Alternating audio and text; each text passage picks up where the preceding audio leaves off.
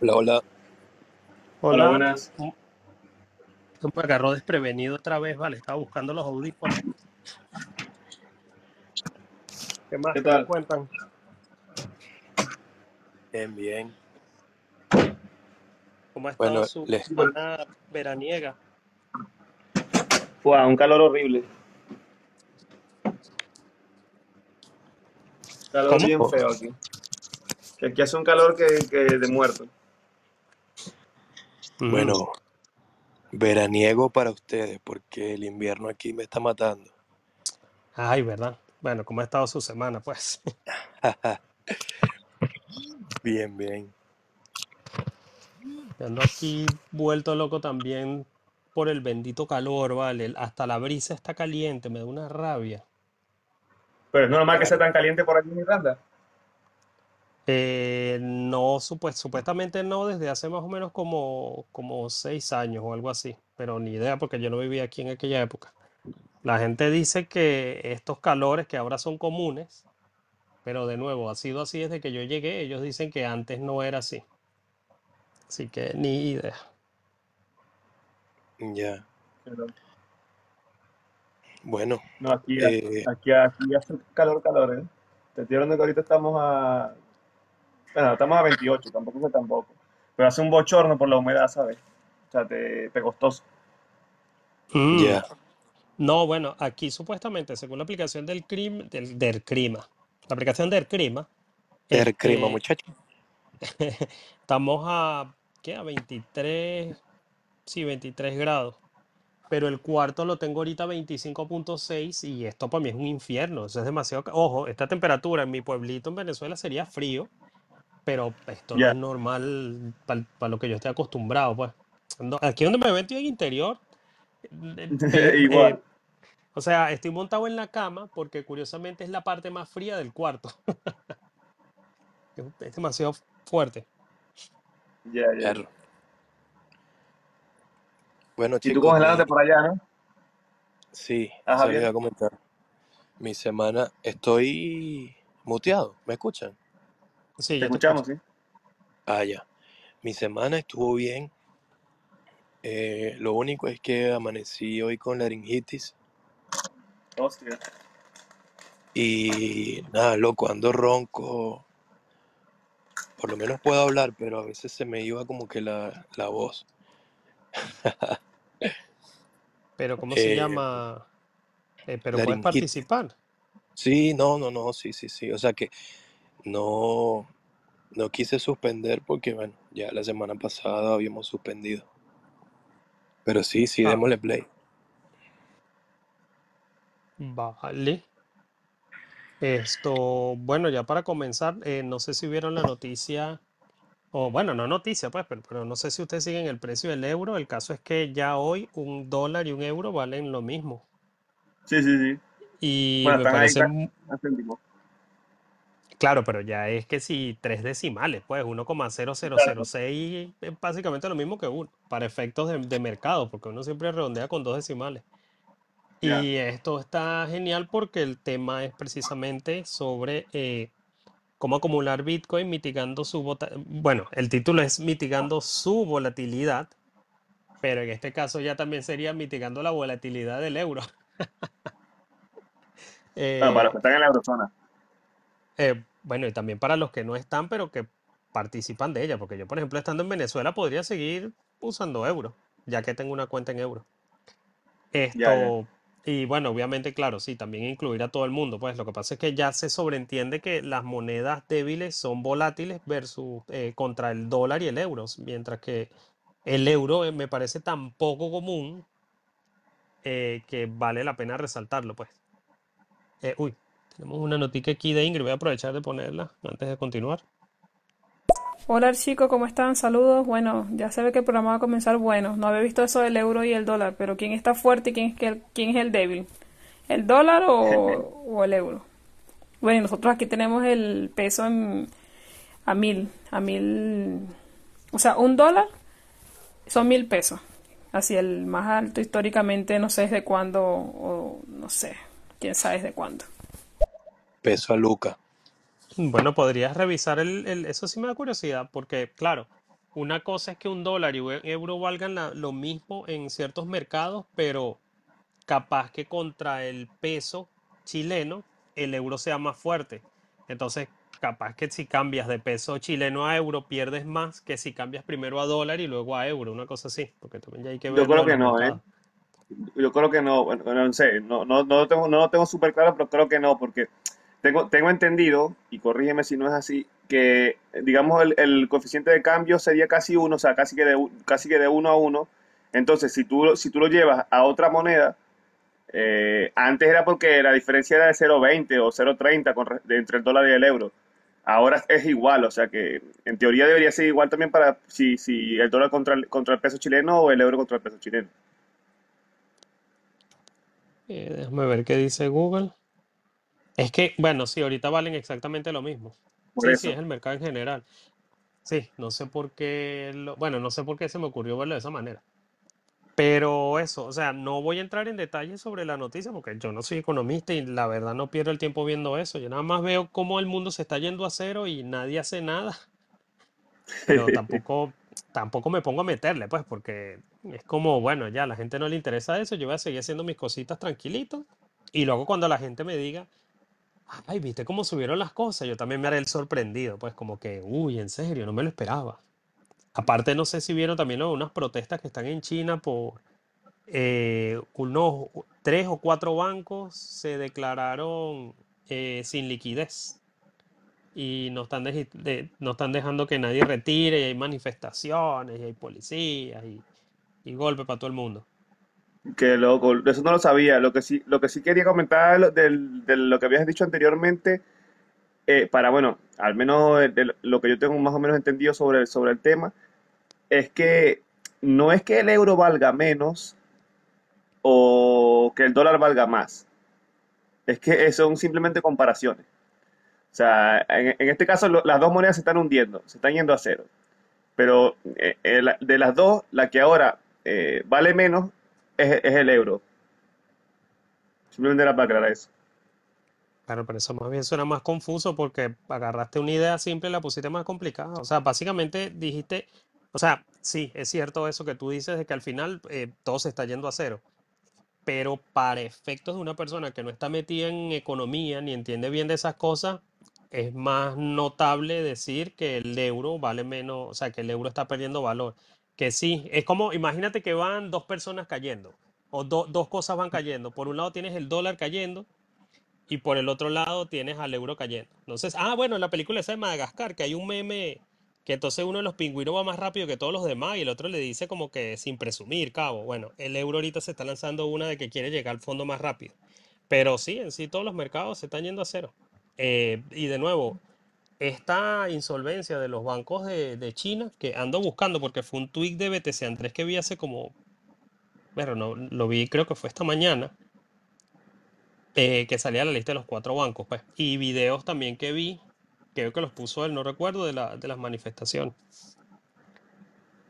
Pero en fin, entonces el, el tema de hoy tiene que ver con eso, cómo hacer compritas periódicas para acumular satoshis eh, sin que la inflación, la inflación, sin que la volatilidad te pegue tanto. Coño, te has Eh, llevado por ahí, ¿eh? eh, sí, tiene rato conectado. Esto, y bueno, lo primero que voy a hacer es una introducción de intentando explicar sobre cómo entrar a Bitcoin de manera segura.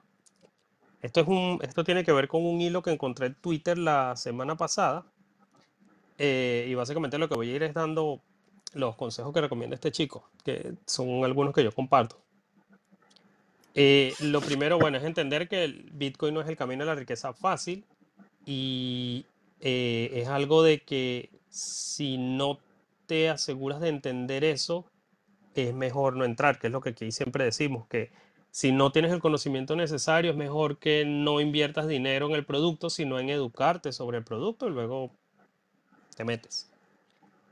Y lo otro, bueno, no vale la pena comprar Bitcoin hoy si mañana vas a tener que venderlo, que eso también es lo que yo le digo a todo el mundo, que, perro, todavía recuerdo, por suerte ya no me dicen, seguramente ya perdieron el dinero, pero cuando me decían, no, Vidal, yo quiero comprar Bitcoin, pero estoy esperando tener mil dólares, ya tengo 900, en lo que tenga mil compro. Y yo como, lol, pero en lo que ibas reuniendo esos 900, te hubieras lanzado un DCA de, qué sé yo, 10 dólares semanales o 50 dólares semanales, como tú sea que tú quisieras dividirlo hasta el día de hoy, y estadísticamente le habría sacado más a que compres hoy, suponiendo que, vamos, porque cuando me lo dijeron el, el Bitcoin estaba empezando a, a caer, sí, todavía estaba en los 50 y pico mil, pero ya iba hacia la baja. Imagínate tú meter mil, mil dólares eh, estando en Latinoamérica, donde reunir mil dólares no es, que vamos, aquí es que tampoco es que sea difícil, pero se reúne con mucha más facilidad que allá. Entonces, no vale la pena así.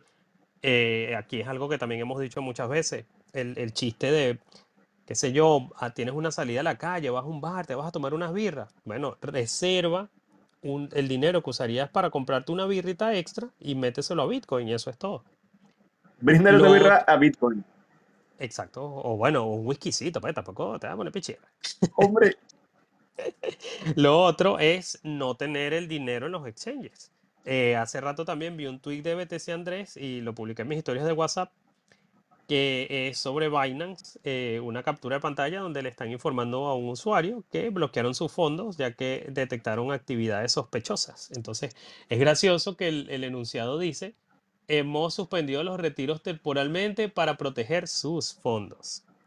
Y eso es muy gracioso porque en español el sus puede significar el suyo de usted o el suyo de ellos, de Binance, ¿sabes? Me, me da risa esa ambigüedad. Porque al final lo que tú tienes en Binance no es tuyo, es de Binance. Ellos simplemente te dan como un, un pagaré. Pero en sí los que tienen el dinero son ellos. Y por lo visto, mírate, bajo eh, un montón de cláusulas que uno acepta sin leer, te pueden quitar el pagaré o te lo pueden dejar inválido durante N cantidad de tiempo. Eh, luego, a la hora de tener los satoshis contigo, y esto, esto creo que también lo medio mencioné la semana pasada, lo ideal sería tener más de una cartera. Así como uno para el dinero fiat tiene más de una cartera, bueno, en este sentido, normalmente con el fiat no hablamos de cartera, sino, como quien dice, los tienes en varios sitios. Tipo, por ejemplo, una cosa es lo que tú tienes en tu banco, y en tu banco tú puedes tener varias cuentas. Otra cosa es la que tienes en tu cartera. Del mismo modo podrías tener, eh, qué sé yo, varias cuentas en varios bancos o podrías tener algo bajo el colchón, etcétera. Eso también es recomendado hacerlo con Bitcoin, porque vamos a suponer, tú mientras tienes un poquitico de Satoshi, eso no te va a doler. Pero vamos a suponer que ya tú tengas, qué sé yo, el equivalente a una cantidad que te duela perder. No voy a decir número porque es que varía según el lugar. Disculpen, ya va. Vale. Eh, sale mejor tenerlo por separado. Entonces lo ideal es que tengas una cartera que sea lo que yo llamo cartera de tránsito, que es la que tú vas a usar para enviar y recibir rapidito. Vamos a suponer que yo en este momento voy a comprarme unas galletas y al sitio donde voy a aceptar Bitcoin. Entonces yo no necesito tener en, en esa cartera, qué sé yo, más de 100 euros, algo que me rinda para toda la semana. Yo normalmente utilizo dos carteras, pero luego de escuchar el podcast de Lonaticoin, uno de los, de los podcasts del- de los episodios, había alguien que no recuerdo el nombre, pero el tipo hablaba de tener tres y en cierta manera tiene sentido. En fin, yo antes, primero lo que yo decía, dos carteras, una esa que es la de tránsito y la otra que sería la hardware wallet, donde va el dinero que tú no planeas usar durante mucho tiempo. La idea de tener una hardware wallet es que hacerla que sea lo más difícil de rastrear, porque recuerde que el Chainalysis es nuestro enemigo, y mientras más entradas y salidas tenga esa carterita, más fácil es que, o sea, más data estás eh, informando para que eventualmente Hacienda o quien sea sepa quién eres tú. Entonces yo decía que lo ideal era depositar ya cuando tuvieras una cantidad interesante a la hardware wallet y simplemente depósito. Nada de retiro de ahí, solamente entrada. Y de hecho yo, yo lo que hago es que lo paso primero a, qué sé yo, a Coinos, que es una, es una especie de cartera eh, con custodia, eso sí, hay que tenerlo en consideración. Eh, ¿qué, qué ocurre? Eh, esa cartera recibe fondos de on-chain, Lightning e incluso Liquid, que es una sidechain de Bitcoin ahí que nadie usa. Entonces yo lo que hago es que meto el dinero ahí, espero más o menos dos o tres días para que la liquidez se mueva y de ahí es que me lo mando a la hardware wallet, de manera que la dirección o mi cartera de tránsito no va a estar vinculada a esa hardware wallet. Y, o sea, los mismos satoshis que yo envié a, a Coinos no van a ser los que me van a llegar a mi, a mi hardware wallet, porque eso automáticamente los de Coinos lo van a mezclar con el resto de liquidez y bueno, sabrá Dios a dónde llegan. Y con eso rompo un poco el Chainalysis. A la hora de tener que declarar, yo marco eso como que los vendí, porque total, no hay nada que luego pueda usarse para rastrearse de vuelta a mí. Entonces, él recomendaba una tercera cartera. Él decía, una para los gastos del día a día, una intermedia para lo que pueda presentarse durante todo el mes y ya de último sería la, la, hardware wallet para eso sí definitivamente no tocarlo.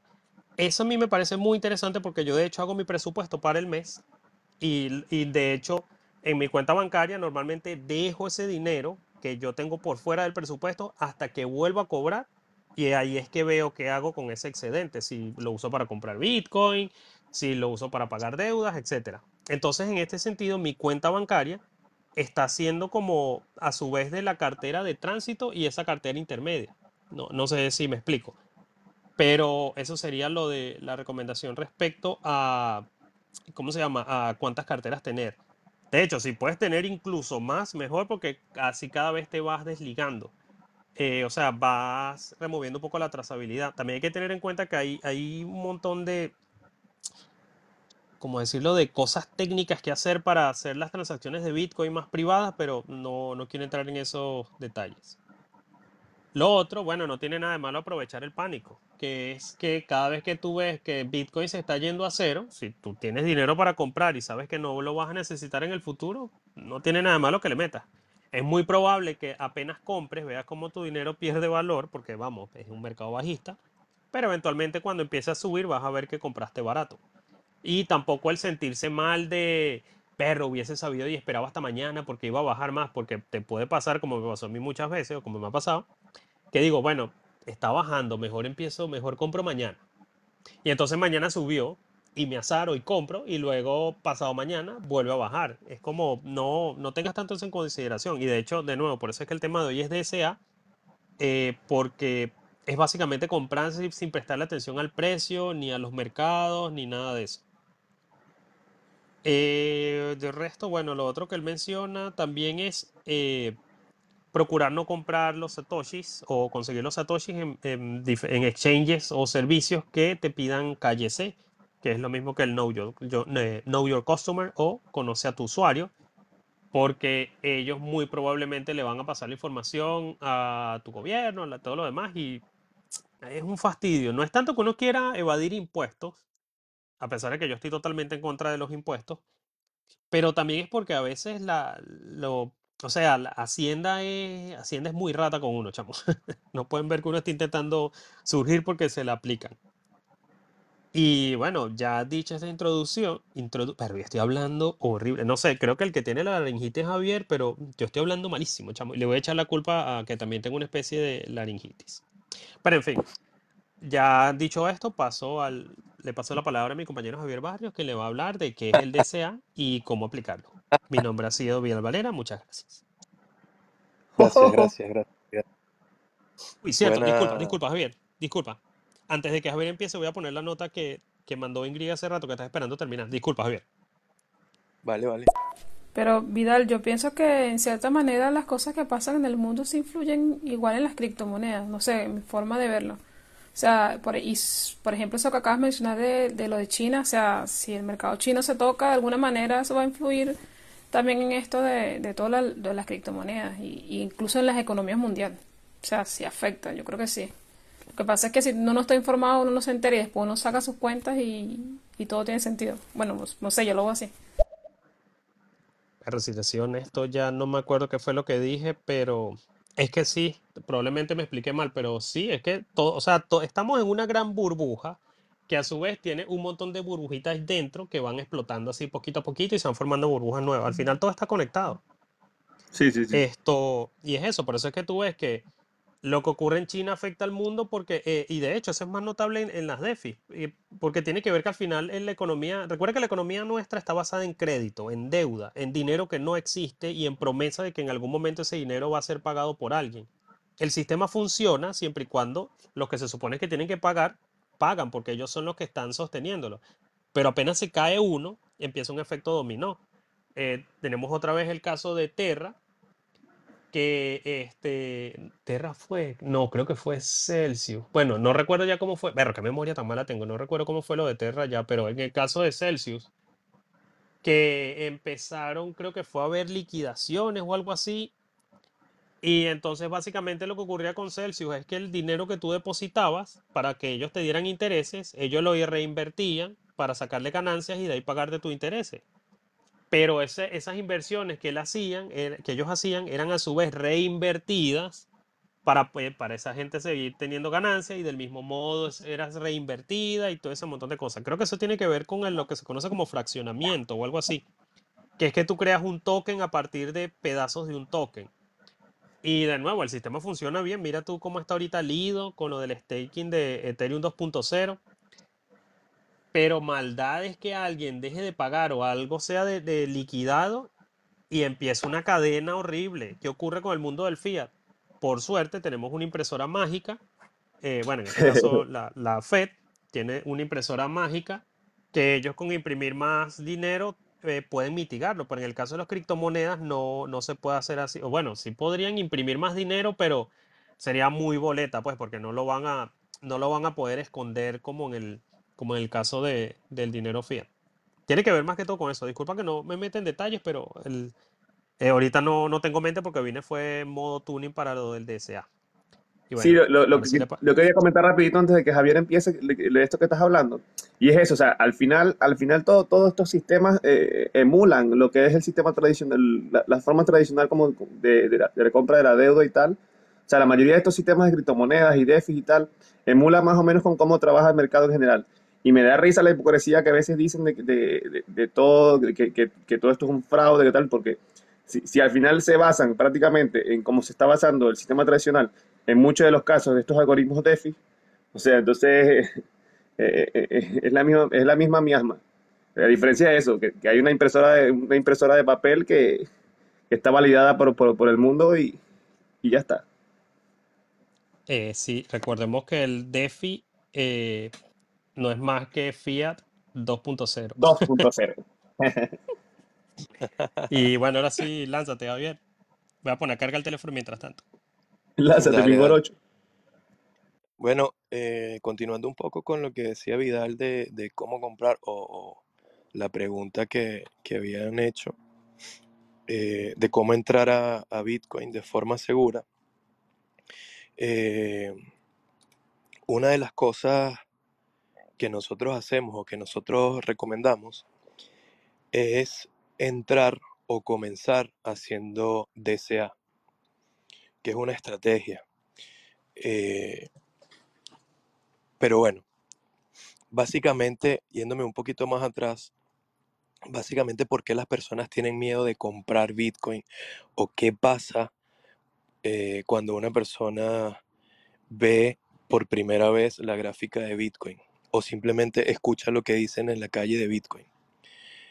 Eh, la primera vez que yo escuché sobre Bitcoin fue gracias a Vidal.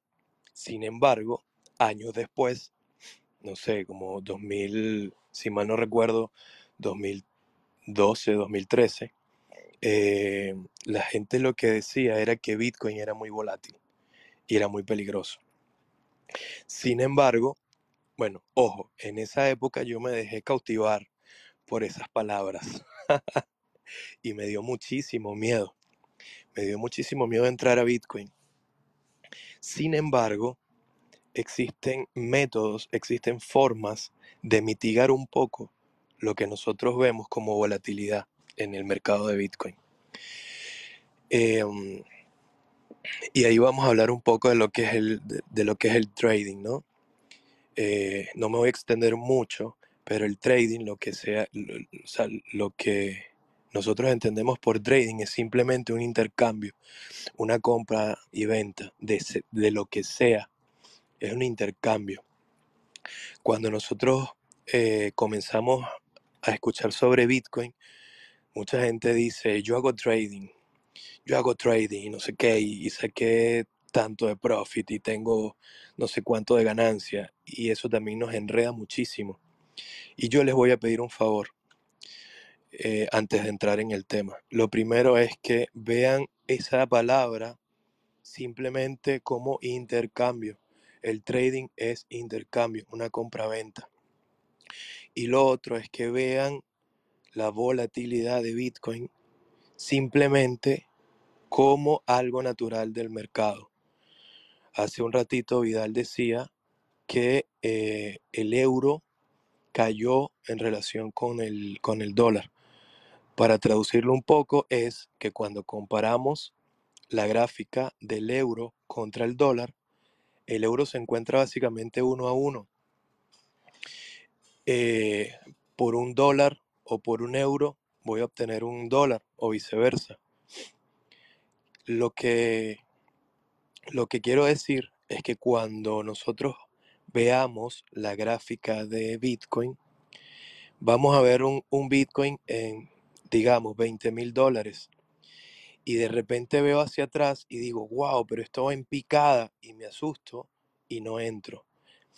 A simple vista, cuando vemos ese montón de velas, lo que podemos decir es que Bitcoin es volátil.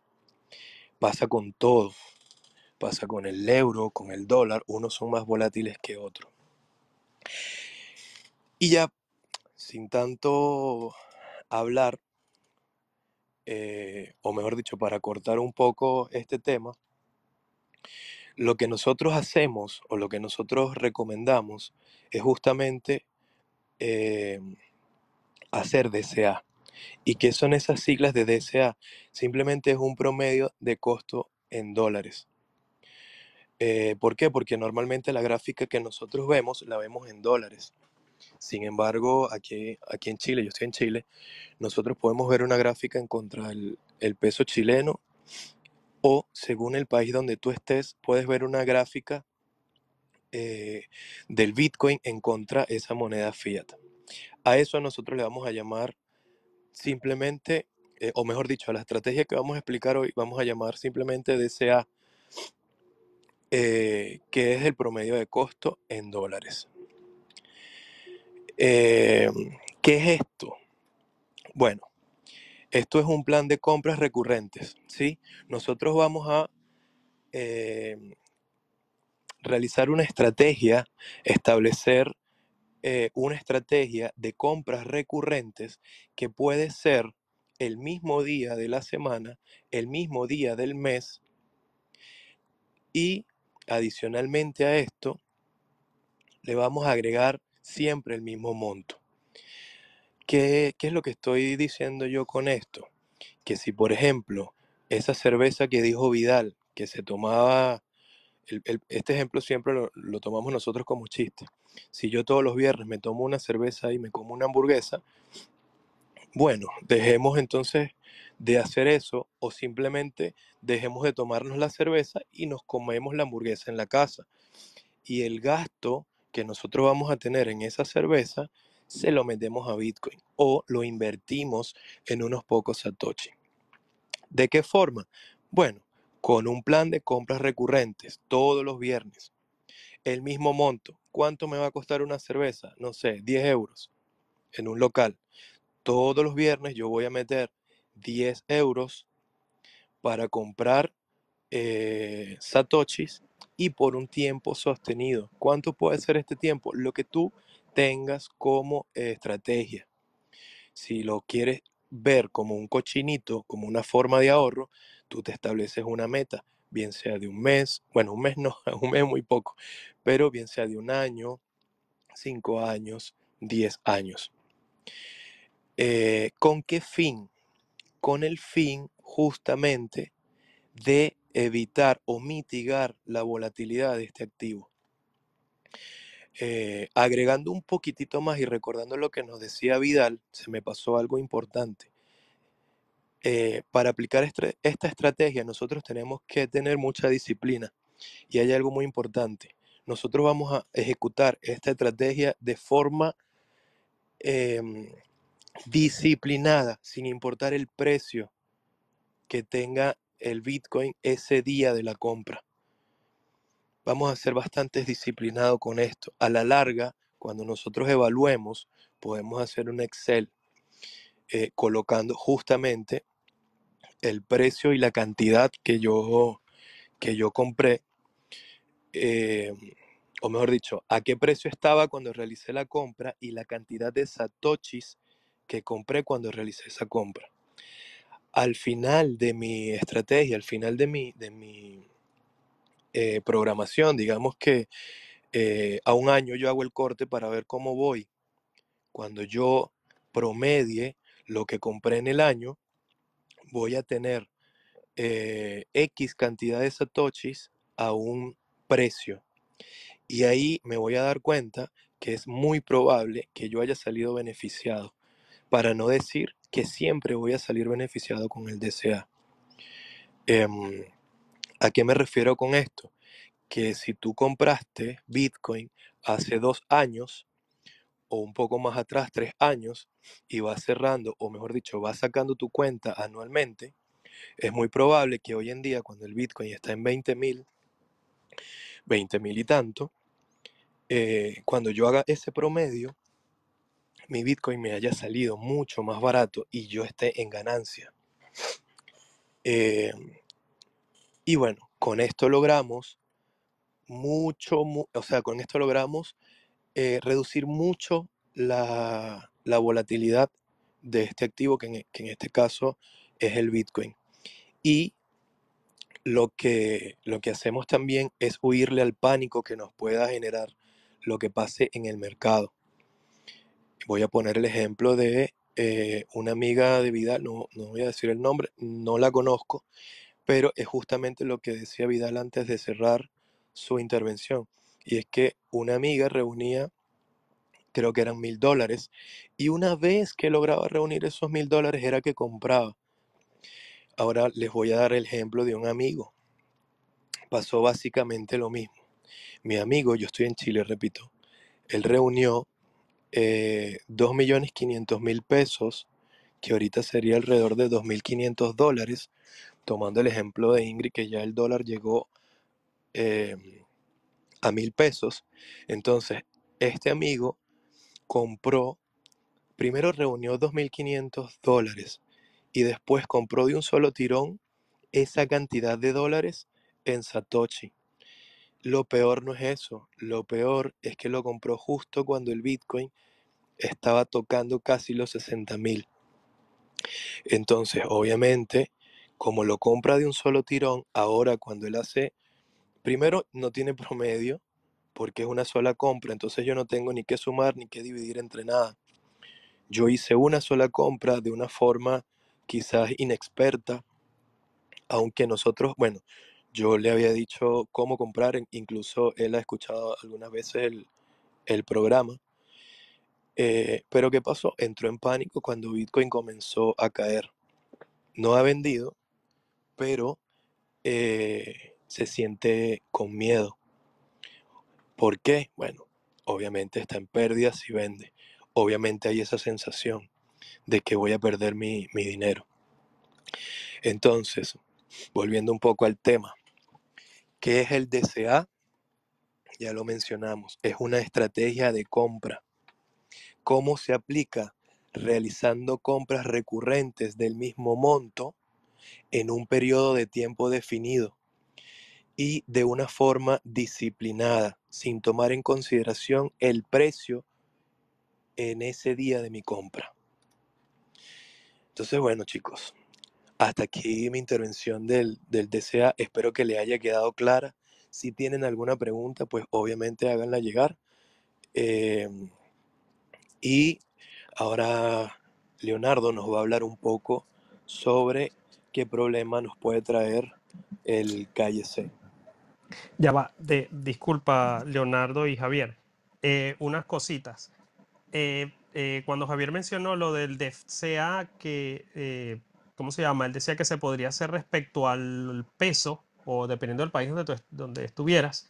Lo normal es hacerlo frente al dólar porque esa es como que la moneda de comercio estándar. Y a su vez porque eh, está entre comillas, es menos volátil. Entonces sale mejor hacer un DCA que, que, que, de nuevo sería de Dollar Cost Average que un PCA o, o, un VCA que sería frente al bolívar venezolano porque vamos, frente al bolívar venezolano, cada vez que vaya a comprar Satoshi, imagínate tú cómo van a estar esos Sí, precios. sí. Perdón, Y perdón si no disculpa. No, no, que, que perdón si no expliqué bien eso. Pero sí, No, no, básicamente era eso. Sí, sí, porque cuando lo escuché yo dije, tiene sentido, pero porque yo siempre comparo todo con la moneda venezolana y, oye, hacer un VCA, no sé. pues.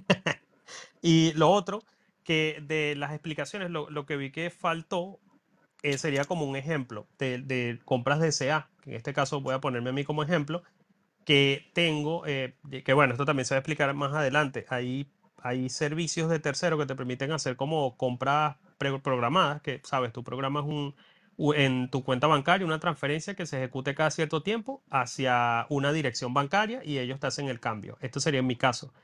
Pero en la mayoría de los casos, a menos que quieras investigar lo de lo que es el calle C ligero y un montón de cosas, eh, lo que es eso, agarras y te pones un recordatorio de, qué sé yo, el viernes eh, compro tanto. De- y de nuevo, el tiempo no tiene que ser necesariamente semanal. eh, tú eliges qué tanto, qué tan fre- la periodicidad. Puede ser incluso uno, uno semestral, una cosa así.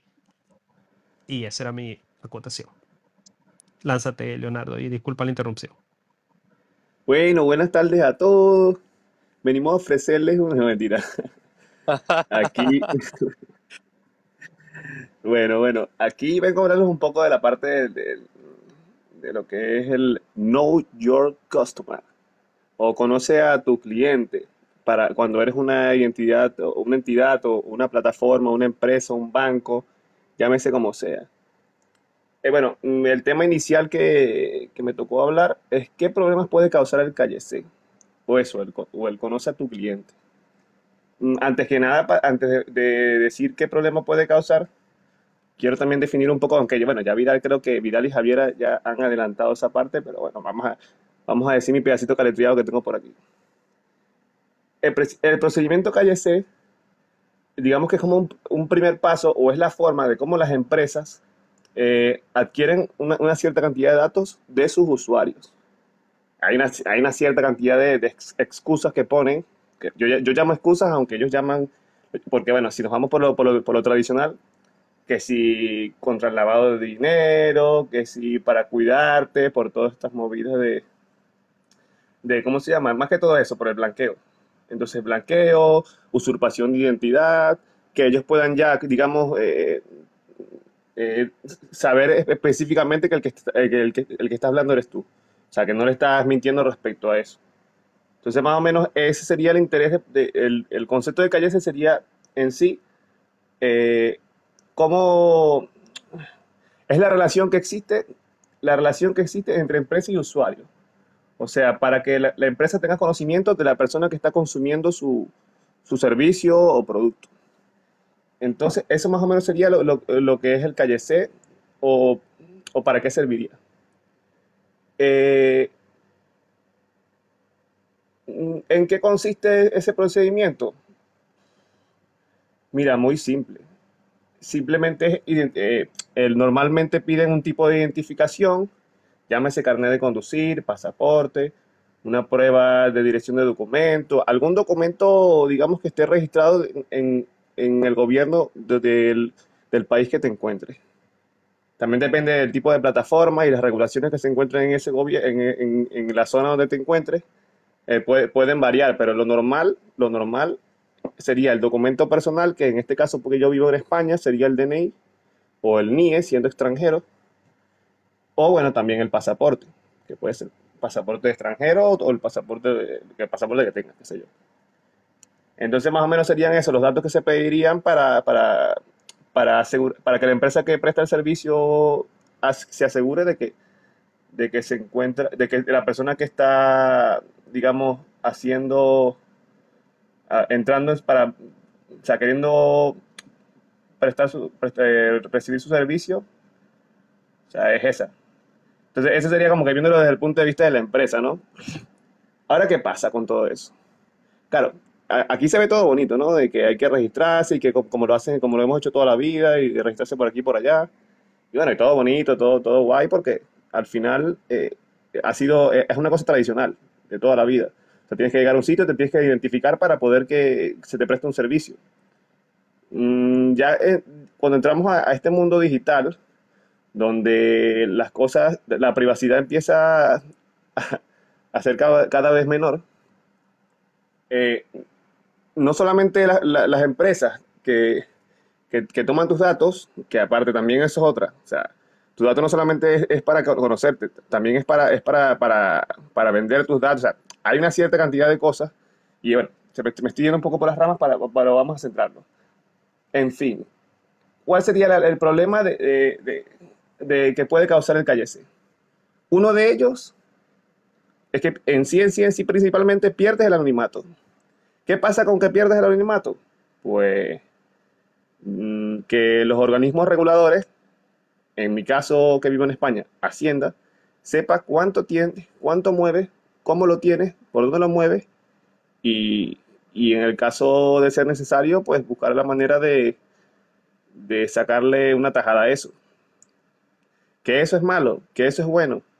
Mira, yo he hablado con muchas personas del, tema, algunos yo les he hablado y algunos me dicen, no, que, que hay que pagar impuestos, que, que eso es bueno porque es una retribución social que hay que hacer y bla, bla, bla, y no sé qué más. Y bueno, hasta- y trato de no discutir porque cada uno tiene su punto de vista, pero va más allá de eso, va mucho más allá.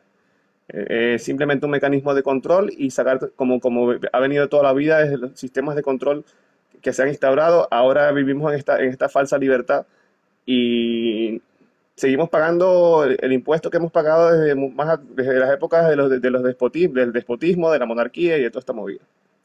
O sea, seguimos siendo los esclavos de, de la punta de la pirámide. Y nada, pa- para no volverme tan conspiranoico, el problema, el, bueno, otro problema que puede causar, aparte de la pérdida del, del anonimato, eh, ¿dónde estaba? Creo que se me fue la cosilla por aquí. Vale. Mm, beneficio y ventaja de calle C, bla, bla, bla, bla, ventaja de anonimato. Mira, el calle C como tal, no, es que mm, trato de dar otro enfoque, ya va.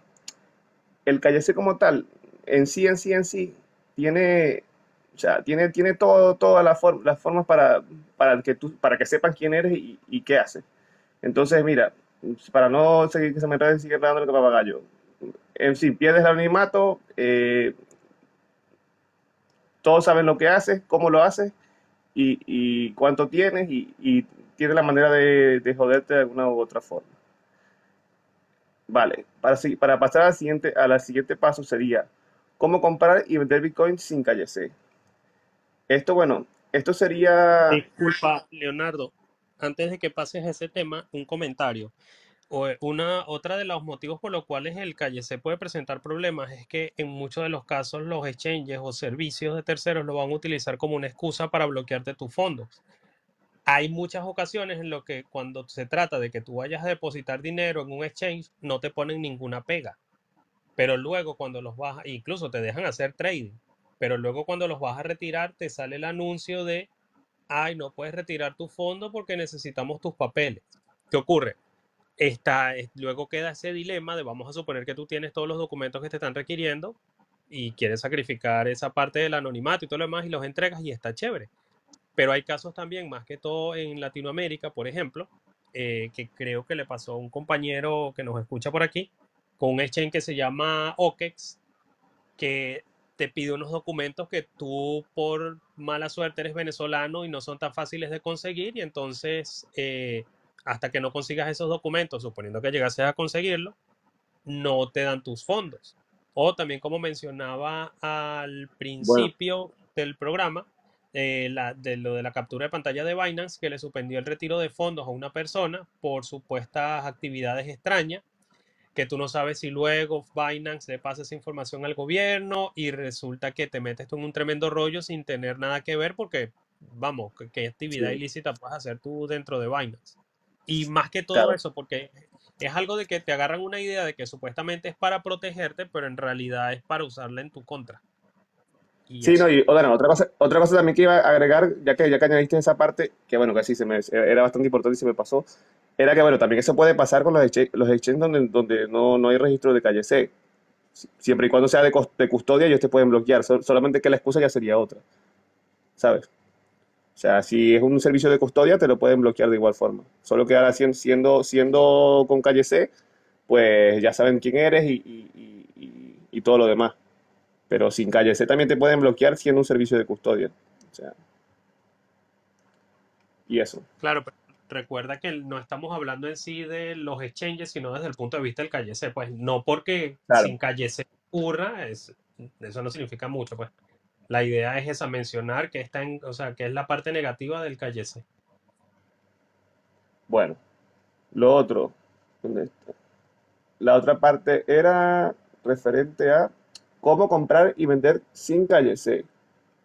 Mira, eh, por aquí yo busco una información, bueno, he buscado varias cosas, pero bueno, hay varios mecanismos. Está el mecanismo de, eh, de toda la vida, el de toda la vida, que es el P2P, persona, persona física a persona física. Y bueno, tienes que, tienes que, eso sí, tienes que conocer las plataformas por donde hacerlo. Para, para hacerlo, para hacer el peer-to-peer, el llamado peer-to-peer. Está eh, las plataformas de custodia que, que simplemente te registras. Eso sí, normalmente las plataformas de custodia llamadas exchange digamos, local Bitcoin, o, estas, estas plataformas, hasta la misma, el mismo Binance, tienen su, tienen su, ¿cómo se llama? Tienen sus limitaciones. O sea, tú te registras y, puedes hasta cierta cantidad de, de satoshis o de bitcoin o hasta cierta cantidad de, dinero puedes ingresar. Pero eh, es una cuestión ya más limitada. Eh, otra forma, eh, hay cajeros también, aunque, bueno, hay cajeros de criptomonedas, aunque cada vez menos, porque por lo menos hace poco, bueno, hace unas semanas, eh, eh, pasé por, porque yo vivo aquí en Barcelona, y vi, o sea, hay muchos cajeros por aquí. Es una de las partes de, España que tiene más cajeros, o sea, de, de, toda la zona, creo que Barcelona, Barcelona y Madrid, creo que son los que tienen más cajeros en, en España. Eh, y aquí, o sea, he visto, la mayoría antes, hace unos años atrás, esos cajeros tú podías, o sea, por lo que había revisado, tú, tú podías entrar hasta cierta cantidad de, de, de, satoshi o, o, de dinero, podías pagar y había una cierta, un cierto anonimato. Ahora no. Ahora ya casi que todos, o sea, la verdad que no, no tengo específicamente algún nombre de uno, pero te puedo decir que el último que, que revisé, que estaba por, por, el, por un centro comercial, eh, no, no, tenía, o sea, no tenía forma de, de comprar, eh, sin, sin, sin, sin, sin o sea, tenías que, tenías que dejar tu, registrado tu pasaporte o tu, tu DNI, tu NIE, lo que sea. O sea, que, que cada vez son menos, pero por, por ahí debe haber algunos que todavía se puede comprar de manera anónima con una cantidad limitada. Hay unas tarjetas por allí también que, es que, que son como una especie de tarjeta de regalo, creo que en Big Novo o, no sé, hay otros por ahí. Hay, hay, varias, hay varias empresas que, que, más o menos se manejan de esa forma, que son como una especie de, como el rollo este de gift, del gift card de Amazon, ¿sabes? Pero son tarjetas físicas que venden ciertas, ciertas empresas o ciertos lugares que lo venden, por lo menos aquí en España, y de, de cierta cantidad de, o sea, puede ser de Bitcoin o de alguna otra criptomoneda en la que tú compras la tarjetica y esa tarjetica pues directamente la metes en una wallet y, ya está.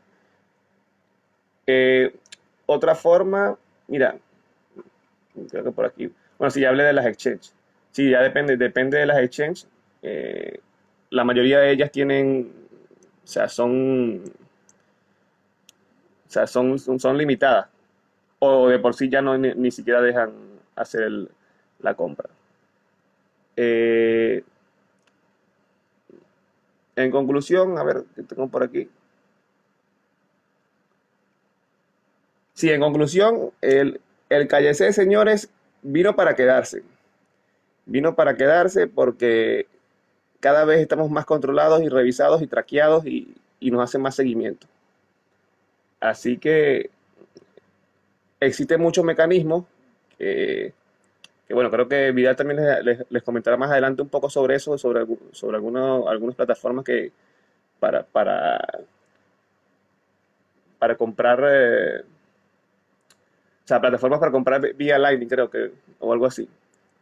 Y, y eso, yo creo que ya por mi parte le daría la palabra entonces al compañero, o al menos si, si Vidal o Javier tienen algo, algo que comentar del tema, le daría la, la palabra a mi compañero Javier, que Eh, de sí, yo tengo unos, tengo unos comentarios. Lo primero es que fíjate, eh, algo curioso del caso de los cajeros de Bitcoin y respecto al KYC es que han visto casos, de nuevo, esto también lo, lo eh, me enteré por el podcast de Lunatic Coin, altamente recomendado. Eh, bueno, no le pasó a él, sino que, no, no fue el podcast, creo que fue en Twitter que alguien lo puso. Que hay algunos donde tú colocas la tarjeta y empiezas a hacer la operación de, qué sé yo, voy a comprar N cantidad de Satoshi por, por euro. Y en lo que tú introduces la tarjeta y ya vas a continuar, te piden un KYC completo que incluye una fotografía tuya, que te la va a tomar el mismo cajero, y una fotografía de algún documento de identidad. Y si tú quieres cancelar la operación, el cajero no te va a dejar hasta que tú al menos deje que te tomen una foto de tu cara, lo cual está muy curioso. Lo otro que noté, Leonardo, es que en sí no respondiste, o sea, no hablaste de, de, eh, ah, bueno, está bien, porque el tema era cómo comprar y vender Bitcoin sin Claro, ma- más adelante, más adelante creo que sale una parte que es la que, la que, sal- la que decía dónde comprar, ¿no? Sí, sí, sí, cierto, esa viene Vale. después. Chévere, chévere. Eh, voy a poner una nota de Hi-Fi, eh, espero que sea en español y esté relacionada con el tema. If not, no Boom, problem. boom. Muy buenas tardes, buenas noches, eh, bueno, buenos días. No sé, depende de en qué zona estéis.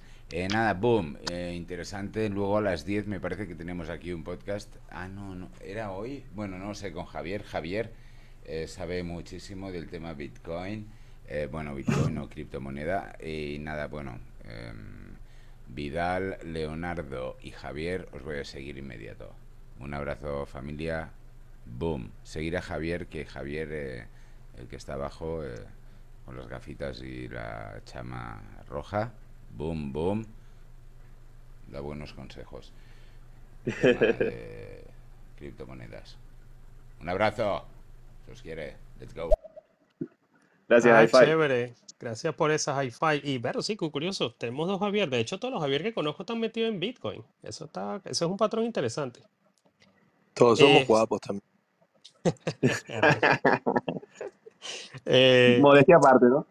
bueno, sí, ya, ya no tengo más nada que añadir. Este, entonces, Javier, explícanos dónde y cómo Bueno, comprar, eh, o bueno, mejor dicho, dónde y cómo conseguir satoshis en Chile.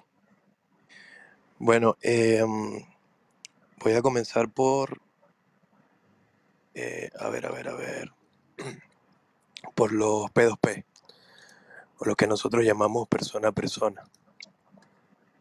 Eh, tenemos los, bueno, voy a hablar de los que yo he usado y les pido disculpas por mi ronquera, tengo laringitis. Voy a hablarles sobre los que yo he usado. El primero que usé desde prácticamente toda la vida, desde sus inicios, bueno, desde toda la vida de, de este, eh, de esta plataforma fue Local Bitcoin. Em, Local Bitcoin, por ejemplo, es un intercambio bajo custodia eh, y es un intercambio persona a persona. ¿Qué puedes hacer tú en Local Bitcoin? Puedes comprar y vender Bitcoin a personas comunes y corrientes. Ventaja, tiene a mi consideración buena liquidez y las transacciones son rápidas. Desventajas, que si no lo sabes usar bien, se presta para estafas. Lo otro es que tiene calle C y es eh, bajo custodia. Entonces, em, el siguiente sería, ah bueno, y, y local Bitcoin lo puedes usar prácticamente todo el mundo. Igual el, el que voy a mencionar ahora que se llama Local Cryptos. Eh, local Cryptos tiene un tema con la liquidez y es que ya como que pasó de moda y em, hay pocas, digamos, pocos anuncios en algunos países. en algunos países para no decir que en todos. Por ejemplo, yo estoy ahora en la página y en Chile para comprar solo hay una persona y es por Western. Entonces lo que implica que el Bitcoin te va a salir mucho más caro porque tienes que pagar una comisión eh, que es la que te va a cobrar Western. Aparte, mientras la persona que está del otro lado va al Western a verificar que tú realmente hiciste ese envío y todo el tema, digamos que la transacción se va a demorar muchísimo más. Em, esta plataforma de local crypto como ventaja, o sea, esa es, esa es una de las desventajas que tiene poca liquidez, hay pocos anuncios, eh, y otro sería igual el tema de las estafas. Una de las ventajas es que no es bajo custodia. Para entrar a local cryptos, em, anteriormente esto era local Ethereum y eh, podías hacerlo con tus llaves de, de la wallet de Ethereum o de Ether, mejor dicho. Em, ojo, yo me abrí esta cuenta hace años. Hoy en día eh, traté de investigar a ver si pedían calle C y te piden un número de teléfono y un correo electrónico.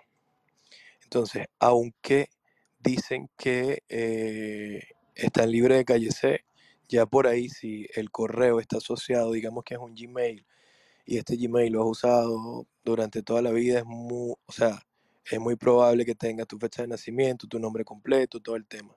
Igual el número de teléfono. Existen también otros, como es el caso de Pactful, lo usé una sola vez, pero me pareció que salía muy costoso el, el Bitcoin y lo dejé de usar. Ojo, ya no uso local Bitcoin, no uso local criptos, por un tema que, bueno, eh, como algunos saben, ahora yo estoy minando, entonces no, no compro por acá y cuando vendo, vendo es a mis amigos o directamente a alguna persona que sea conocida. Como hecho curioso, quiero agregarles, y esto es lo, lo digamos que puede ser lo positivo o lo negativo del calle C. Yo tuve un tema de una estafa, o sea, mejor dicho, una demanda por una supuesta estafa en donde em, yo estaba usando el local cryptos porque yo compraba, eh, me, voy a, ir un poco del tema, eh, pero yo compraba en un lugar y vendía en otro para sacar una diferencia y esa diferencia era una ganancia. Así se obtenía una ganancia. Eso lo hacía yo eh, hace que un año, dos años, no sé. No creo que más, como dos años. Ya, entonces en ese intercambio yo hacía operaciones tanto en local Bitcoin como en local criptos. ¿Qué pasa? Que em, si tú no estás atento, estos sistemas, no, es que son vulnerables, pero tú, tú eres más vulnerable que, estas plataformas. Entonces, por un descuido mío, eh, hicieron una estafa. Y cuando llegó la policía a mi casa, la policía de, de investigaciones en muchos lugares, bueno, la Interpol, eh, que, es lo primero que me preguntaron, bueno, que si yo realmente había estafado a esa persona y que si tenía los comprobantes de una, de una venta. Entonces, obviamente ahí yo saqué todos los registros que tenía tanto en local Bitcoin como en local Cryptos. Em, entonces, lo, positivo de esto es que ellos pueden rastrear a las personas si hay calle C. Si no hay calle C, tienes que ser, eh, digamos que un poco más cuidadoso, aunque no existe tanto peligro porque no van a saber quién eres tú. Simplemente van a tener eh, o pueden obtener tu eh, wallet, tu dirección, en el caso de Bitcoin, tu dirección pública y pueden hacer un rastreo a ver cuánto has movido de plata, pero digamos que no es tan, eh, no va a ser detallado por nombre, por localización, si es que estás en un país u otro. Bien, entonces ya, ya tenemos P2P, Local Bitcoin, Local Crypto, que también lo puedes usar en varios países, y Padful, que no entra en detalle porque lo usé una sola vez y me pareció costoso. Esos tres, digamos que son P2Pay, P2Pay los puedes usar tanto en Chile como en otra localidad.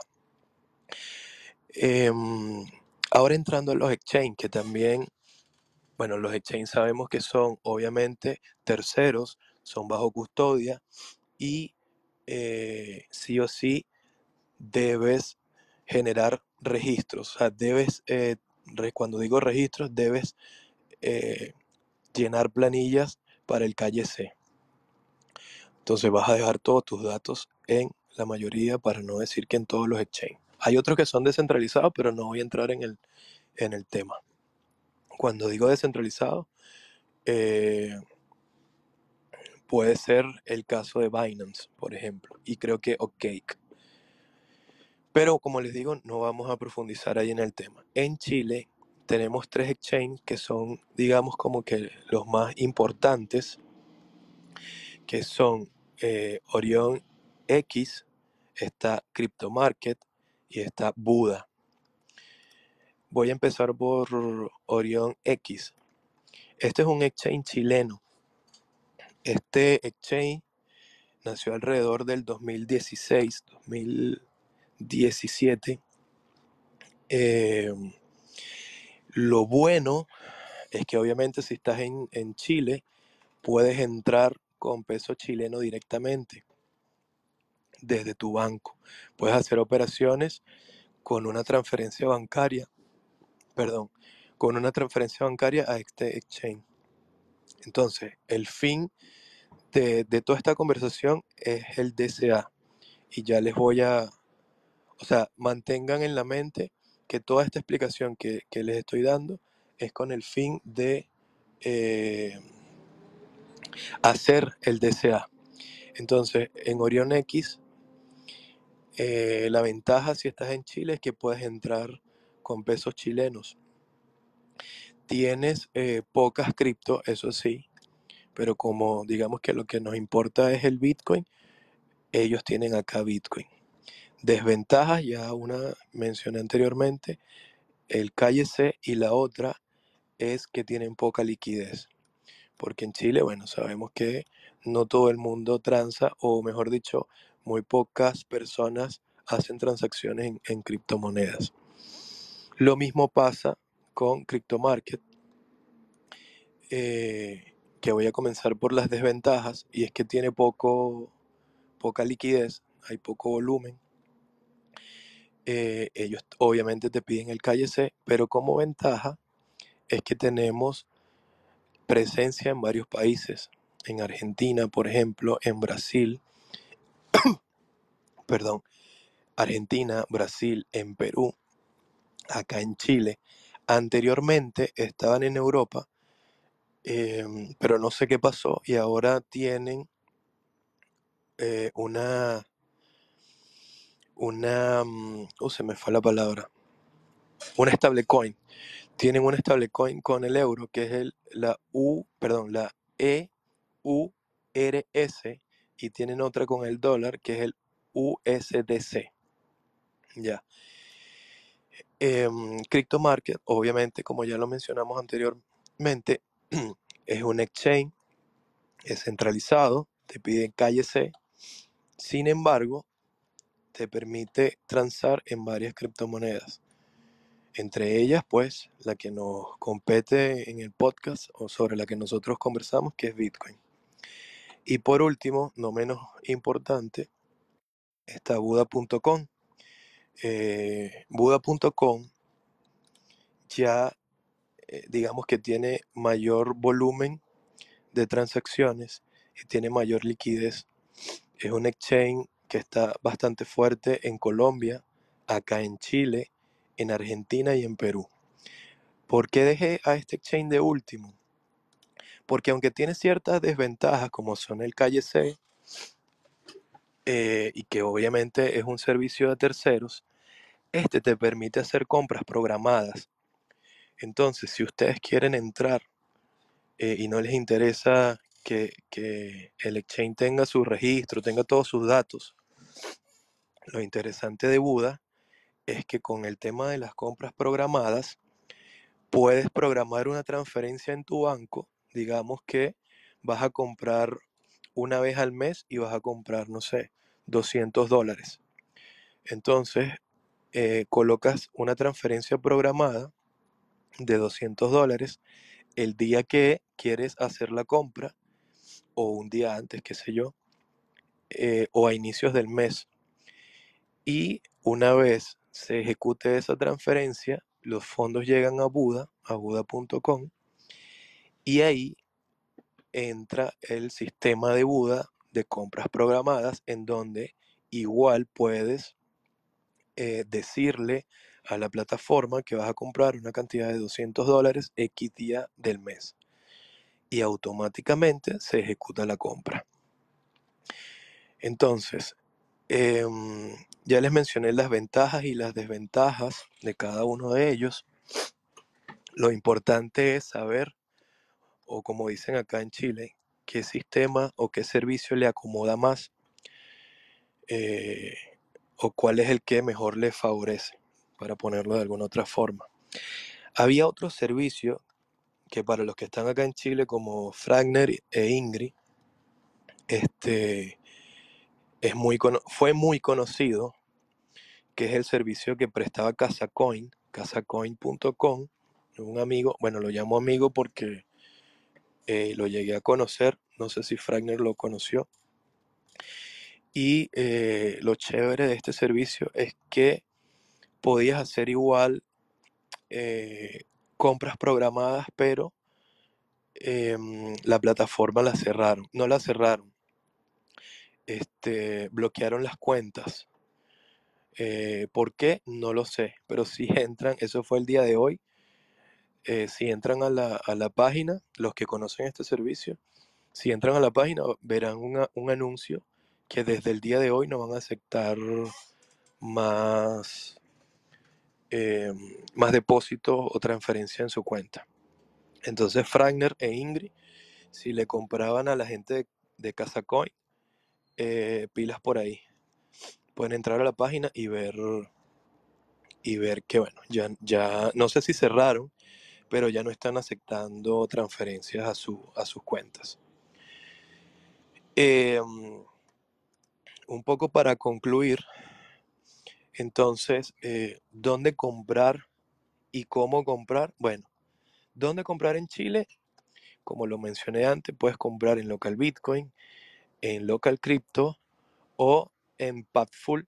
Son, son em, plataformas que ya yo he usado, siempre y cuando eh, tengan las precauciones, siempre y cuando sepan que muchas de ellas tienen calle C y van a generar registros eh, y estas son prácticamente persona a persona. Tenemos esas tres.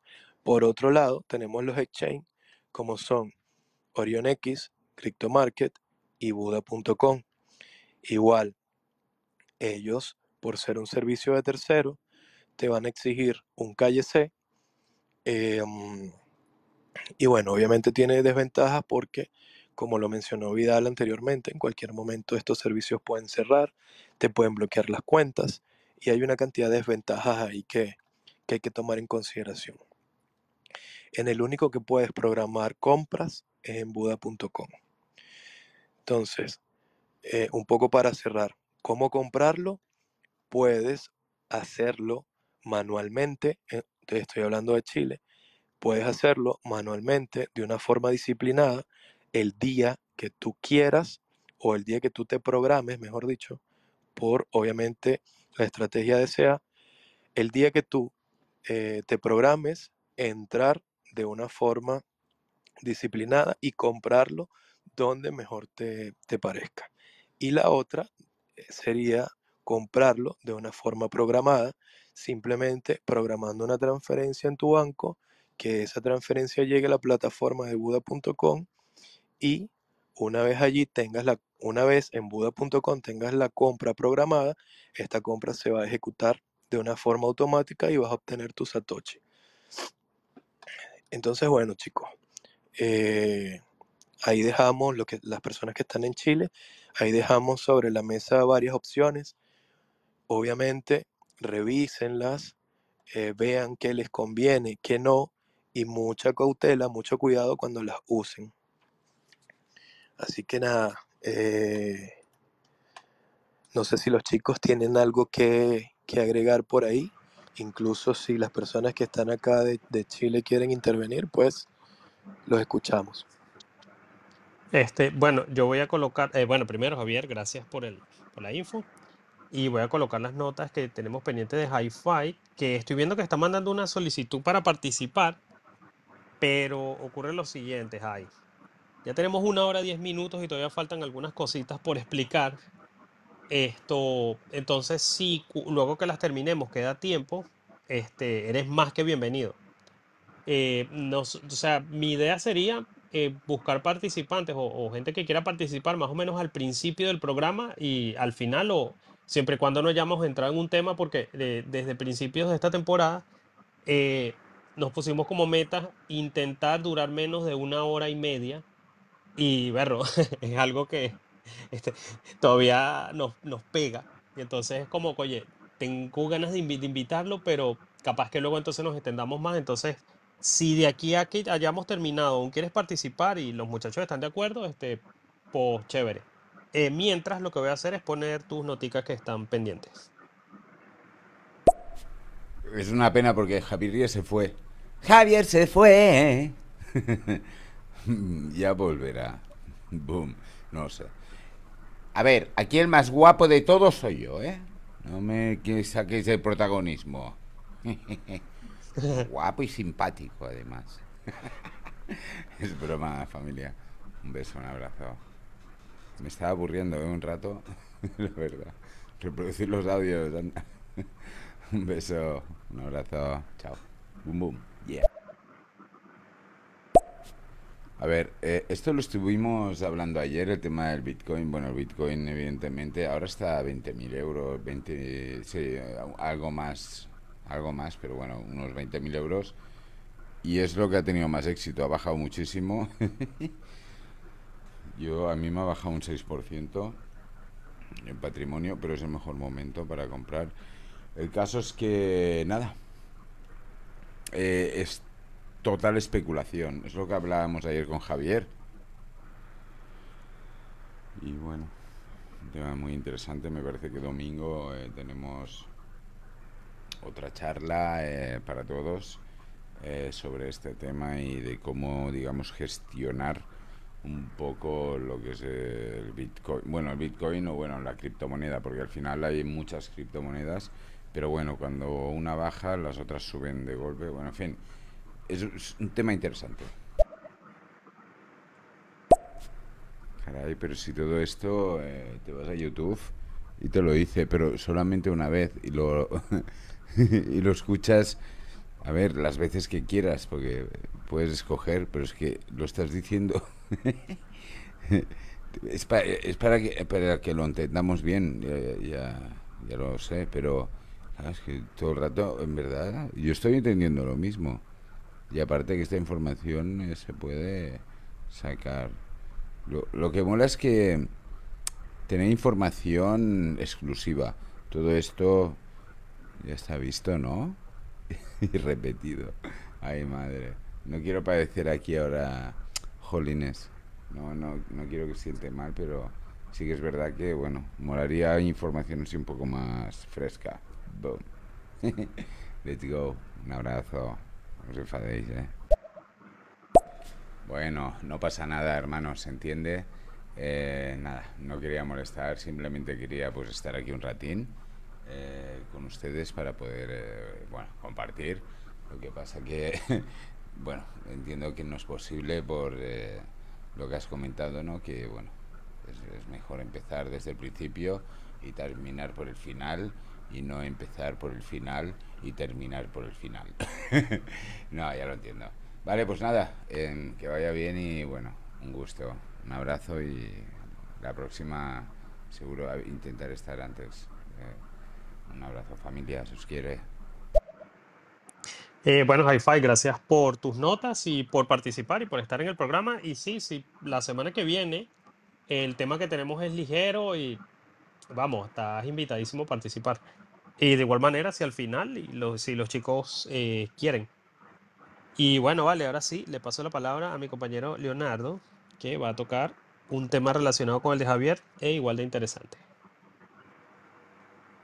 Bueno, eh, sí, eh, el tema que más o menos quería tocar también es dónde. Así como Javier explicó más o menos dónde se puede comprar Bitcoin en Chile, quería también explicar eh, o al menos informar para los que no sepan y los que estén interesados, dónde comprar en España Bitcoin o criptomonedas, pero generalmente, pero principalmente Bitcoin, que es lo que nos interesa a los que estamos aquí. Y eso, primero, pues mira, como dato curioso, porque antes de decir más o menos el dónde, me, gustaría decir también que actualmente, creo que para el día, creo que esas mediciones se hicieron el día 4 de abril, existe como entre un 16 y un 18% de españoles que posee Bitcoin. O sea que, hombre, una movida por aquí. Vale, eh, ¿cómo se llama? Y la cuestión es esa, que, cada vez la adopción se, se está, está creciendo y está haciendo más popular el, hecho de comprar Bitcoin y criptomonedas.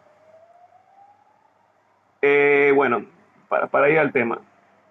En la exchange eh, P2P de compra y venta lo nombró inicialmente eh, Javier para Chile y que bueno, que esta plataforma no es de Chile y España, no, eh, es una plataforma que viene del 2012 y que es local bitcoins y se puede comprar en cualquier parte del mundo, o bueno, en la mayoría de la parte del mundo que, que se permita.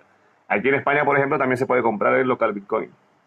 Una empresa que empezó en el 2012, maneja una buena cantidad de pasta, o sea, unos 18 millones más o menos, 200 países que opera, 4.500 nuevos usuarios se suman cada día, o sea que esta, esta es una, es una página, digamos, que tiene, que tiene bastante, bastante experiencia, bastante trayectoria historial.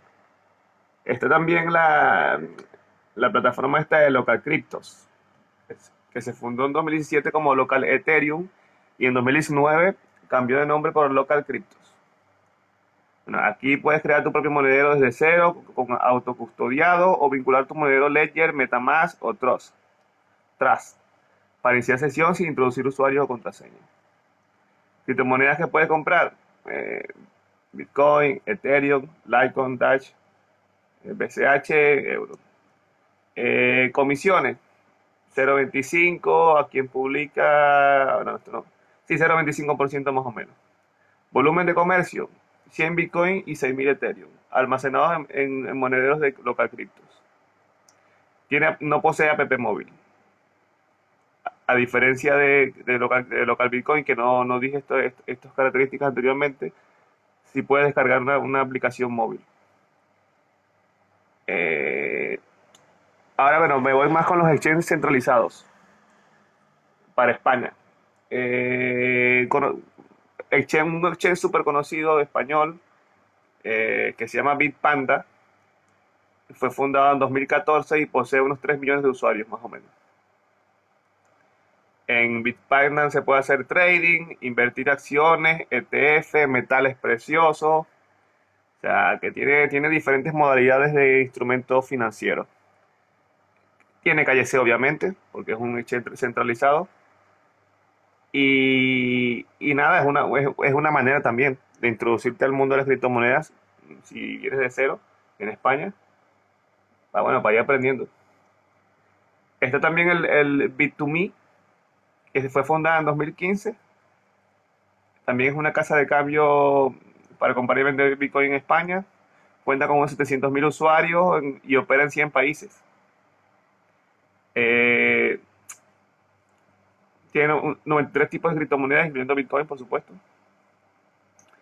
Eh, acepta transferencias bancarias, bla, bla, bla, lo, típico de, de, todos los exchanges centralizados. Tiene aplicación móvil también. Y eso. Está la Bitnovo, que la Bignovo creo que hablé hace un rato porque no solamente es un exchange, también eh, hace tarjetas como tarjetas de regalo que son para, bueno, para comprar, tú vas, vas como que vas, a- vas al corte inglés o vas a, a- a algún, digamos, centro comercial y, y tienes sus tarjeticas por ahí, tú te compras cierta cantidad. Solo que, por lo que he visto últimamente, creo que ya mm, como no son, no son anónimas como antes, hay que callesearse ahí. O sea que tenemos el bendito callece por delante. Pero bueno, Bitnovo es una empresa que empezó en 2014, tiene aproximadamente, maneja, maneja, no, no maneja una, no maneja una alta cantidad de, criptomonedas, pero bueno, Bitcoin es lo que nos interesa y, y sí lo maneja. Las transferencias bancarias son de 0% y con tarjeta 2%. Tiene app móvil también. Eh, otra, Bitfinex. Bitfinex eh, comenzó a operar en 2014, plataforma de trading. Tiene, bueno, esta tiene mogollón, tiene 268 pares de operaciones. O sea que aquí puedes, puedes intercambiar con bastantes opciones. Pero lo que nos interesa es Bitcoin y tienen Bitcoin, obviamente. Eh, las comisiones dependen de la moneda, del tipo de moneda. Eh, tiene aplicación móvil. Y la que les encanta a todos, la que todo el mundo conoce, Binance, que hace poco se registró en el Banco, el banco de España y bueno, está, está más traqueada que, que bueno, que, que el hijo de Inver. Pero bueno, es esa, esta Binance que ya es la que todo el mundo conoce, creo que es la que tiene mayor liquidez del mercado, la que tiene mayor, mayor eh, eh, ¿cómo se llama? Digamos, influencia en cierta manera, se manejan N cantidad de, de pares o, o de cripto. Bitcoin, por supuesto, tiene aplicación móvil. Y bueno, se puede operar desde España con ella, calleciándose. Todo lo que he dicho hasta ahora es con callecer, ¿eh? O sea, no- tiene que ser calleciándose. O sea, en, una que otra ocasión entre, podrías entrar, eh, bueno, no, lo especifica por aquí porque tengo una información de cada una, pero no especifica. En la mayoría de ellas podrás entrar sin callecer, pero te estará muy limitado, muy, muy limitado. Eh, Coinbase, fundada en 2012, creo que es una de las que tiene más tiempo, una de las que tiene más tiempo en el mercado. Es americana esta, opera en 100 países, tiene como 73 millones de usuarios, maneja también una- un, buen, un buen volumen de criptomonedas, una buena cantidad, entre ellas Bitcoin, por supuesto, tiene aplicación móvil. Está también eh, Bitstamp. Eh, Bitstamp se fundó en 2011 y tiene distintas sedes en América y Europa. Eh, posee número de pares de operaciones y acepta compras con tarjeta de crédito y débito. Tiene aplicación móvil. También está Kraken y igual, fundada en 2011, más de 200 países, opera, en más de 200 países. Se, descarga- se tiene aplicación móvil, o sea, se descarga de otra aplicación móvil. Se puede descargar de aplicación móvil y, y nada. Y eso, todas estas exchanges que he nombrado, por la mayoría de ellas, se pueden entrar, se pueden entrar, eh, se pueden entrar sin calle C. Pero te repito, o sea, entrarías y lo, harías lo mínimo. O sea, manejarías muy, muy, muy corto. Es más, creo que en la de Binance, si mal no recuerdo, no estoy seguro, porque la había visto por ahí, creo que la de Binance ya, ya lo, lo han limitado aún más. O, o no es posible. Binance también tiene un- un- una, una, como una, una sub-exchange descentralizada, uno, que es un injerto ahí todo loco que no me, no me mola para nada, pero al final sigue siendo lo mismo. Eh, también están las tarjetas, eh, las unas tarjetas que son unos cupones, lo que decía antes, pero bueno, antes de hablar de eso está lo de los cajeros. Está, hay unos cajeros para comprar y vender Bitcoin en España. Está el cheatcoin.club, que este empezó en el 2017, más o menos. cheatcoins.club. Aquí en Barcelona tiene, tiene tres cajeros, este cheatcoin. Y mm, sí, tiene tres cajeros. Límite de, euros a, comprar son 2.500. Eh, está, sí, están ubicados en diferentes partes de, de la provincia de Barcelona. Sí, las, las compras son 24/7. O sea, que tú puedes llegar al, cajero si están dentro, bueno, a ver, si están dentro de un centro comercial no lo vas a poder comprar. Pero puedes comprar en, en ese cajero. Eh, hay un límite de compras y ya lo dije, 2.500. Está también BitBase, que este es más conocido. Ah, bueno, ese fue, este, ya recordé que este fue el que vi, el BitBase, fue el que vi, el que les mandé una vez una foto a los chicos por Telegram, mostrándole aquí en Barcelona. Y estaba, o sea, tenía, no me gustó porque tenía esas tasas de split de, que, aparte del precio que podía estar en el, mercado, en el mercado en este momento, se le aumentaban como 200 euros más en cada compra. Aparte con una comisión de 10%. Y eso fue fundado en 2018. Hay una, hay una cantidad en toda España de unos 86 cajeros. Y se puede comprar y vender. Además tienen un sitio web también para, para comprar. Son, son calleciados.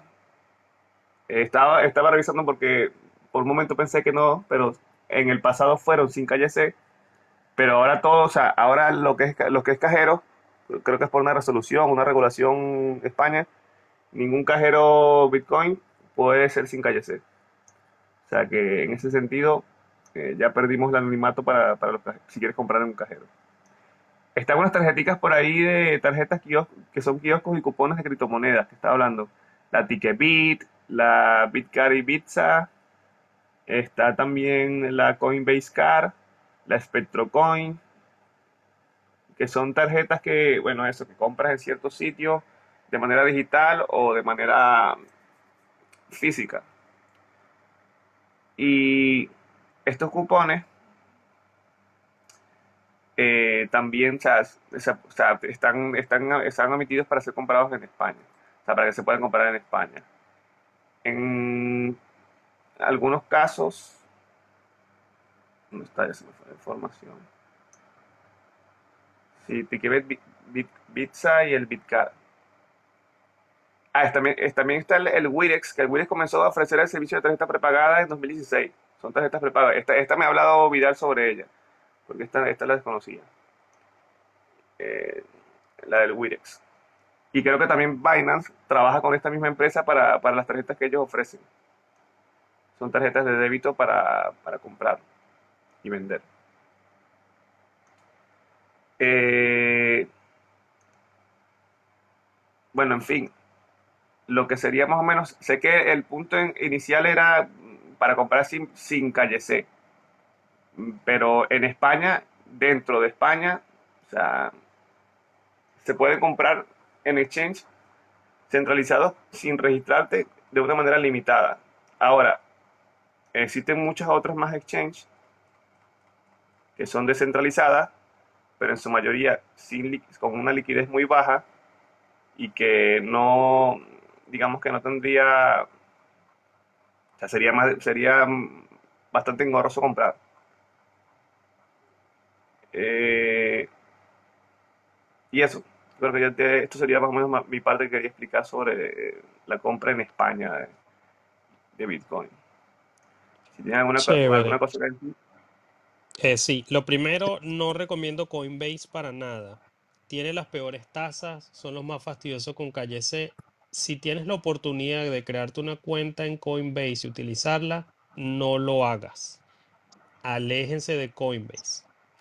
Eh, lo otro es que de todos los exchanges que mencionaste, no dijiste cuáles eh, soportaban hacer un DCA, que, si te pones a ver es el, tópico principal del programa. Ah, bueno, mala Esto, y eso sí habría sido, o sea, porque más allá pues de, que puedas comprar o no, lo, lo ideal es que estuviera relacionado con lo del DCA. Lo otro también que mencionaste al final de lo engorroso de comprar en algunos exchanges con, que no tienen calle C, que, pillaste tú sobre Hodel, y eso también este, respecto a, su liquidez, porque ese yo lo hallo cómodo de usar. Y vamos, está hecho para que no, para que las posibilidades de que te equivoques sean bajísimas, pues. En ese sentido, yo, si alguien quiere comprar sin esto, sin calle C y sin centralización, Hodel, Hodel es una buena opción. El, vamos, vas a tener que aprender un poquito de. Ya va vas a tener que investigar un poquito sobre cómo funcionan las compras para par, que vamos, si alguna vez has comprado algo en Mercado Libre o, o eBay o algo similar, vas a tener en cuenta que es más o menos el mismo sistema. Y bueno, finalizado lo de Leonardo, Javier, ¿tienes algo que añadir? Sí, sí, perdón.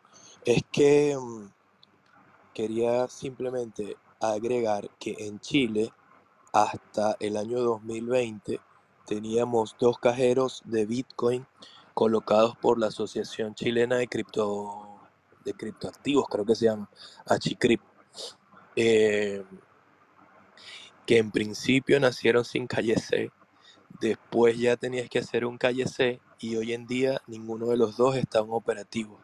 Por eso es que eh, cuando, cuando yo hice mención a dónde se podía comprar, no mencioné los cajeros.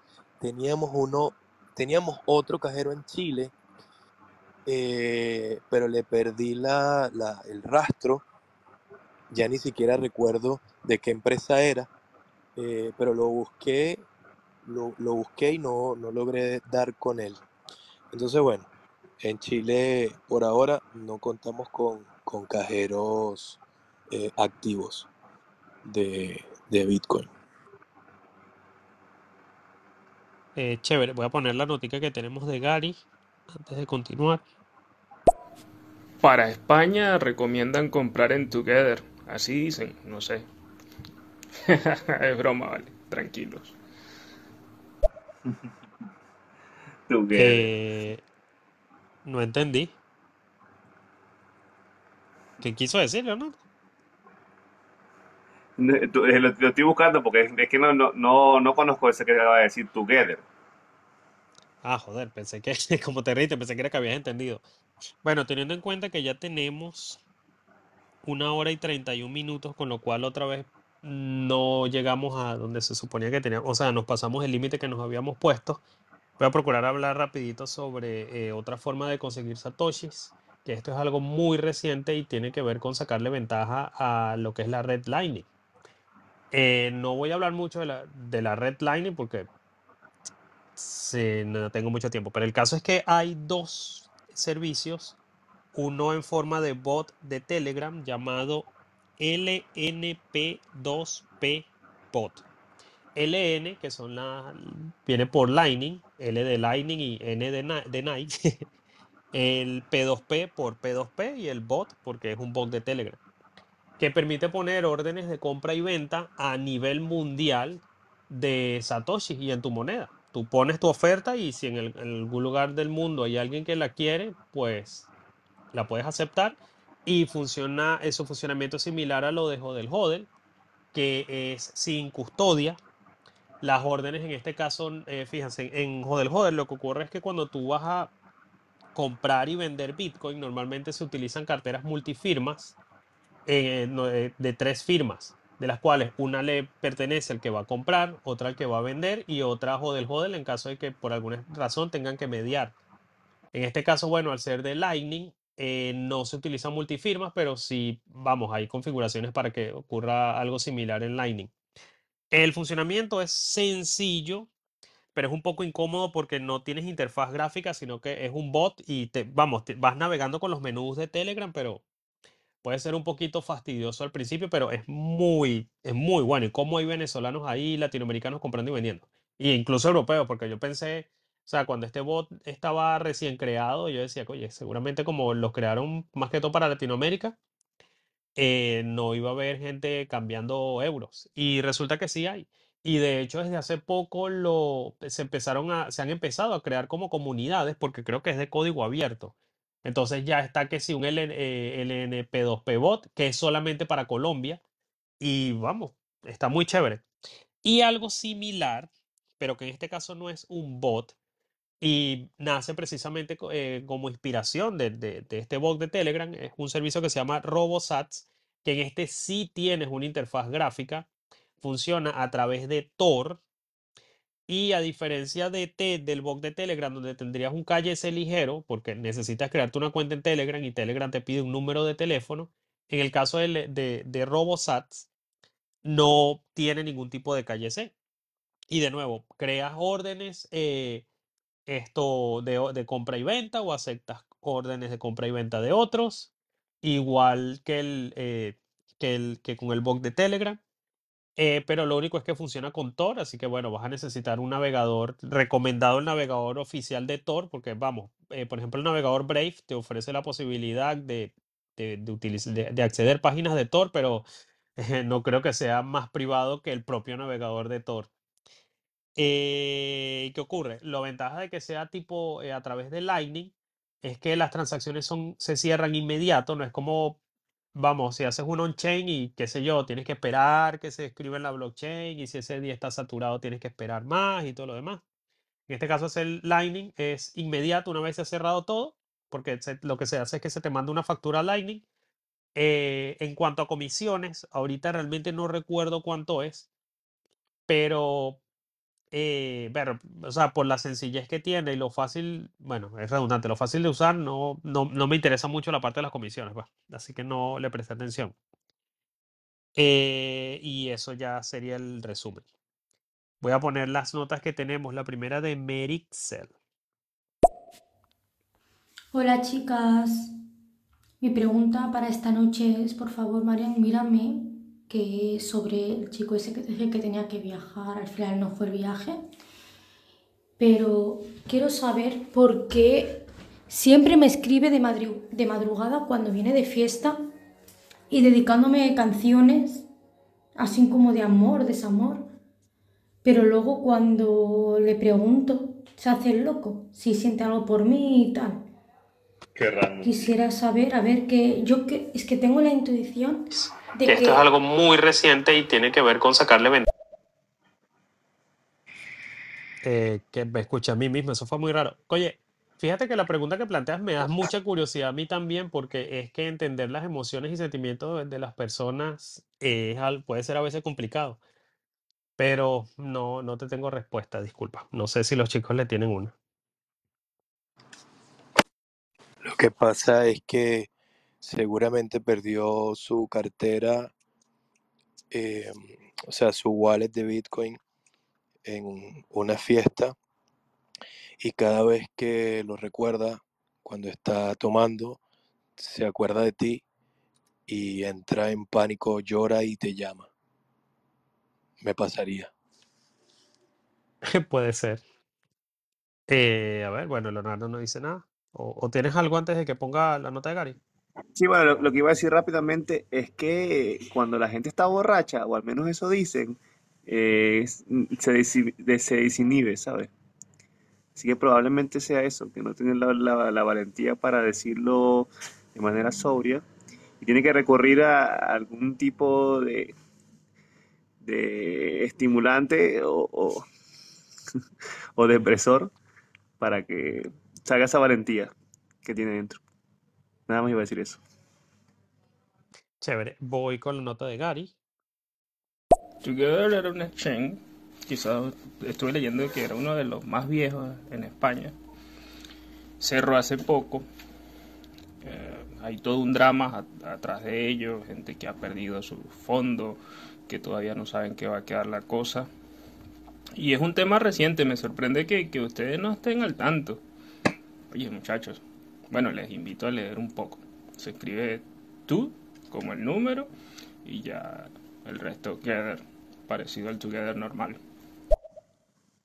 Ah, Este, sí, ma- mira, mala mía. si querías, si querías aludirme, lo has logrado. Primero, a mí no me interesa lo que pasa en España. Porque yo cuando dije que me iba de Latinoamérica, dije que me iba de Latinoamérica completo y eso incluye la Latinoamérica de Europa. No vale. Este, no, lo que ocurre es que yo no ando muy pendiente de, de exchange centralizados porque es que no, no sé, no, no, no, no me interesa. A ver, yo, yo sí, eh, cuando escuché lo de Together, mm, no, o sea, ni, ni, ni idea cuando lo dijiste inicialmente. Luego, luego lo, lo, lo metí, lo googleé y cuando vi Together, o sea, con, con el 2 y el Gether, ahí sí me vino rápidamente a la mente porque sí, es un cheque español ese tiempo, que por cierto no lo nombré, pero por, por eso mismo, si entras ahora mismo a la página te dice, web under, o sea, la web está en mantenimiento, en un mantenimiento perpetuo. Así que... Éxito. Así que, ¿cómo se llama? Sí, es una movida que hubo con eso. un poco gente metía, tenía su plata ahí y bueno, están ahora mismo en una en un, en un pequeño en una pequeña situación. Eh, pues chévere, y con esto, bueno, ya no tenemos más nada, más temas pendientes. No sé, algunas palabras para cerrar. Ya cumplimos. Yo quería si- simplemente eh, entrar en algo que, que no que, que no, no, no creo que no pusimos en, el- en la estructura para, para hablar, que sería la hora de la publicidad. Bueno chicos, si se encuentran acá en Chile, queremos invitarlos a que sean partícipes de un emprendimiento de los chicos de Mazzarelli Food. Ellos tienen ricos pequeños veganos de queso, pequeños de membrillo y pequeños de chocolate. Disfrútalos en Chile, en Santiago de Chile, y síguelos en las redes sociales como Mazzarelli Food. Mazzarelli Food, ricos pequeños. Y recuerden, recuerden, recuerden, recuerden, únicos y exclusivos con los non-fungible pequeños.